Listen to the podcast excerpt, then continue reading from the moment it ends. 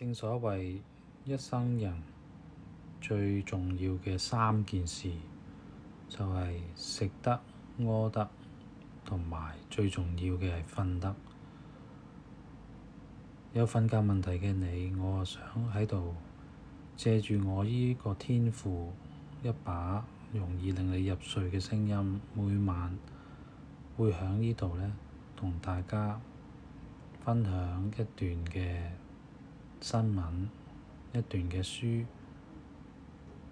又或者其他嘅文章，令到你哋可以好快好快咁瞓得着。Today is first day. First day is my wonderful day. Just let you know. Chapter 3 Other People. Other people are our greatest challenge in life, for we are so deeply linked to others that we are one another. Other people are simply ourselves in another guise, and we unconsciously seek ourselves in others. We search in the actions of others for meaning in our own lives, and it is by the thoughts and actions of others that I gain understanding, love, power, mercy, fear, freedom, and serenity.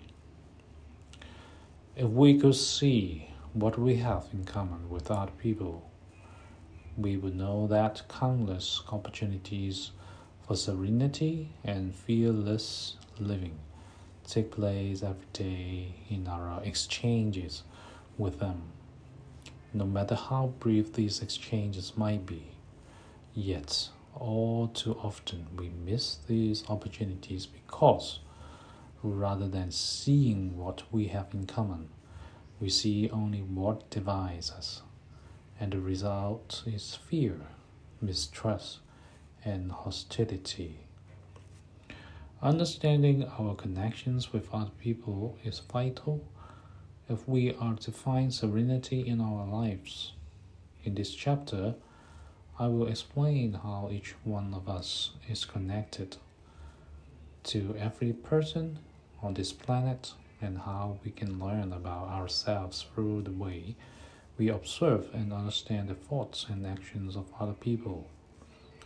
When we understand the powerful connection between ourselves and others, we find the meaning we have been seeking.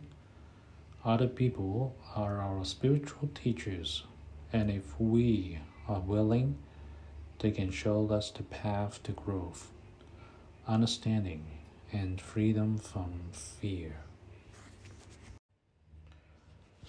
The people who are present in our daily lives represent the connections that we most need to understand.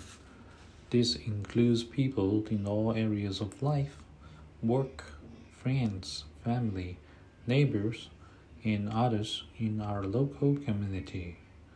These people we see every day or live with are the gateways to greater understanding. It is important to embrace them in our thoughts with respect and joy, knowing that through our relationship with them, we will learn and grow spiritually and emotionally. Extending respect and kindness is not always easy, particularly in connections with others that we find challenging or difficult. However, it is often in these very connections that our greatest opportunities for learning lie. Every human being is a miracle, yet all too often fear would have us not believe in the miraculous.